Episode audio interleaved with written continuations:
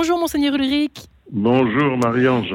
Ravi de vous entendre. Euh, vous qui êtes tout simplement à la Sainte Garde, euh, ça nous fait rêver. Ça me fait rêver personnellement. Je pense que les auditeurs aussi. Racontez-nous un peu où vous êtes d'abord, Monseigneur Ulrich. Et pourquoi surtout Eh bien, je suis en Provence, euh, à côté de Carpentras, Vénasque. Ouais. À Vénasque, au lieu de la congrégation Notre-Dame de Vie et euh, dans un lieu à côté de, de cette congrégation, un lieu d'accueil Oui, des personnes qui veulent faire des retraites. Voilà. d'accord. Et c'est en même temps le lieu d'étude de ceux qui se préparent à être membres de Notre-Dame de Vie. Voilà. Un lieu paradisiaque. Qui est un, qui est un, groupe euh, euh, religieux de tradition euh, carmélitaine. Voilà.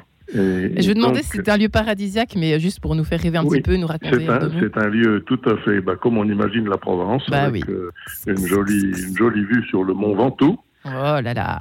et puis euh, un soleil magnifique, et même euh, un temps relatif- plus, Printanier. plus, plus, plus que clément, printanier. voilà. Alors évidemment, on a travaillé et vous continuez de, de bosser sur place avec les prêtres avec les- lesquels vous êtes venus. Alors combien d'abord de Paris? Eh bien, il y a une quarantaine de prêtres qui sont là pour une retraite spirituelle. C'est un, un temps qui leur est euh, proposé, alors qui est proposé euh, chaque année dans le diocèse de Paris, mais qui n'est pas proposé à tous ensemble euh, chaque année, Oui, parce que ce sont les prêtres qui sont dans la quatrième année d'une nomination. d'accord. Donc c'est plus des bébés prêtres. Voilà, c'était, mais dans la quatrième année d'une nomination, c'est-à-dire euh, tout au long de leur vie. Euh, Mm. Ils ont été, ils seront plusieurs fois au cours de leur vie euh, dans la quatrième année d'une nomination. Donc c'est un- une procédure que le cardinal Lustiger avait inventée Oui, pour euh, faire se rencontrer les générations de prêtres entre eux, puisqu'on peut être euh, plusieurs fois Alors, pour nos dans auditeurs- sa vie. oui, Voilà. pardon, pardon pour cette question idiote, euh, Ulrich. Une nomination, ça veut dire, j'imagine, c'est une affectation dans une, Une nouvelle affectation. paroisse. On est bien Une d'accord. affectation dans, dans une paroisse ça. ou dans un service. euh, X, Y et Z, euh, ouais. Voilà. Ouais, ouais. Alors qu'est-ce qui s'y est joué? Qu'est-ce qui s'y est échangé? Est-ce que les prêtres sont fatigués? Est-ce qu'est-ce qu'ils Alors, euh, alors, euh, d'abord, euh, ben, non, c'est un temps justement qui leur est donné de, de respiration De repos? spirituelle. Oui. Voilà, de respiration spirituelle. Donc, il il y a, il y a eu pendant quatre jours l'enseignement d'un père dominical, Père Éric de Clermont-Tonnerre, qui a essayé de leur parler de la force de salut, Oui. c'est-à-dire la force qui les habite, la force qui habite les croyants et la force qui habite ce monde de la part de Dieu pour euh, ne pas le laisser euh, péricliter et mourir ce monde. Voilà. Donc euh, la, force de salut, la force qui nous entraîne vers Dieu et qui nous ouvre aussi vers les autres par la charité. Voilà. Et cette force de salut, il a essayé de nous la décliner de plusieurs façons et de nous montrer comment c'était à la fois une force euh, certaine, mais en même temps une force pas toujours aperçue par euh, toute l'humanité. Enfin, voilà. Donc Mm. c'est une force un peu cachée, euh, mais c'est une promesse de vie que nous sommes chargés de répandre par notre prédication, par notre façon d'être, etc.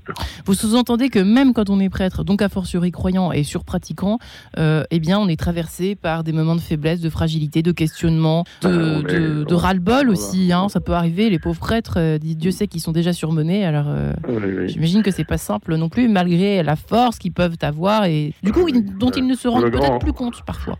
Le grand Saint François de Sales, dont- dont- que j'aime beaucoup euh, euh, écouter, lire et pratiquer, disait Je suis rien moins que tant homme. C'est-à-dire, je suis un homme comme les autres, Oui, et, et donc euh, je sais bien qu'il y a de la fragilité dans, dans ma façon d'être et dans ma façon d'être croyant, et, et donc j'ai besoin de me remettre euh, en face de, de moi-même, en face de mon Dieu, régulièrement.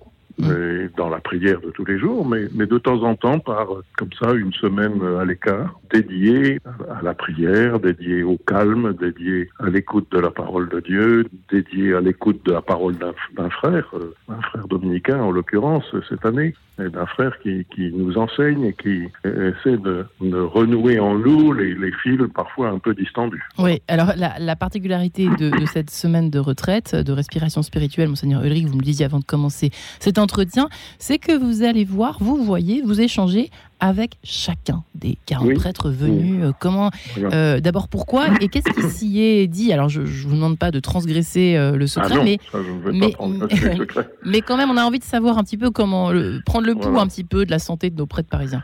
Voilà, tout à fait. Dans l'emploi du temps, euh, qui euh, voilà, est pris par des temps de prière, par le temps d'enseignement, par euh, des temps de recueillement et des temps de partage entre eux. Voilà, j'essaie de glisser un rendez-vous de 20-25 minutes avec chacun. Voilà, c'est quand même quelques heures, on l'imagine. Et donc, pour moi, c'est de l'attention. Euh, mais j'aime les entendre parler de leur mission. D'abord, quand ils me parlent de leur mission, ils me parlent de leur paroisse, par exemple. Euh, on pense à, beaucoup, quand on pense à Paris, on dit c'est des grosses paroisses. Oui. c'est des grosses paroisses, mais c'est aussi un certain nombre de petites paroisses, de quartiers, qui ont des vies très belles, même si elles sont un peu éloignées des, des feux de la rente. Enfin, ça, tout le monde ne les voit pas, mais ce sont des petites communautés dans, dans, dans, des, dans des, quartiers de quelques rues. Il y a 100 paroisses dans, dans, Paris, 106. Et donc, il y a aussi des petites paroisses et j'aime entendre parler de, de chacune. Oui. Alors, j'entends aussi parler des, des, des, sanctuaires. Il y a quelques sanctuaires dans la ville de Paris où viennent beaucoup de gens individuellement pour prier tranquillement, pour rencontrer. On pense à Montmartre, euh, mais pas seulement. Voilà, on pense à Montmartre, on pense à Saint-Louis-Quentin voilà des lieux où il y a euh, comment une grande fréquentation, mais une fréquentation, j'allais dire, ce sont pas des paroisses, ce sont pas des, ça ne fait pas spécifiquement des communautés, c'est plutôt des lieux de passage. Oui. Et ça, c'est extrêmement important d'entendre, de savoir que des gens viennent euh, se recueillir, viennent se confesser, euh, très nombreux, et que ça fait, euh, voilà, ça anime aussi la, la, vie spirituelle de Paris. Il y, a, mm. il y, a, là quelque chose qui se passe. Est-ce que, pour terminer, peut-être que ça vous donne aussi l'idée du profil nécessaire pour, par exemple, s'occuper d'un sanctuaire un peu plus anonyme, peut-être, oui, ou d'une petite église. Tiens, il nous faudrait en fait plutôt tel profil, etc. Au niveau du bien casting, sûr, ça peut sûr, vous ça intéresser aussi Ça, ça m'aide, tout à fait à connaître mieux Paris aussi.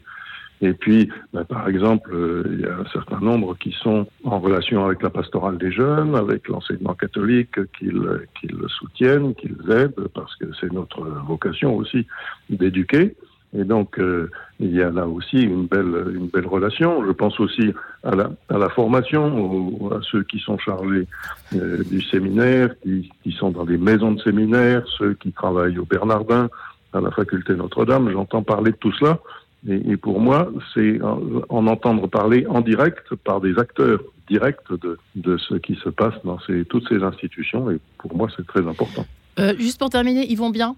Vous n'avez pas bien. répondu à ma question tout à l'heure. Hein. Comment vous oui, ils vont ces bien. prêtres eh, eh ben oui, ils vont bien. C'est-à-dire que euh, d'abord, ils ont tous le souvenir de ce qu'ils ont vécu à Lourdes au mois de novembre, qui les a beaucoup euh, rapprochés les uns des autres. Et puis, deuxièmement, euh, aujourd'hui, ils sont heureux d'avoir dans leur vie des temps comme cela. Alors, les, les, les, autres années où ils ne sont pas invités à cette retraite, ils ont tous à cœur de faire eux-mêmes une, une, au moins une semaine de retraite dans l'année pour justement retrouver un peu, se retrouver en face de soi-même et de sa vocation. Prendre du recul, tout simplement, ça fait Oui, parfois du ils bien en à ont tout le besoin monde. et, et j'ai trouvé qu'ils allaient bien. Voilà. Eh ben, écoutez, on en est ravis. Merci infiniment.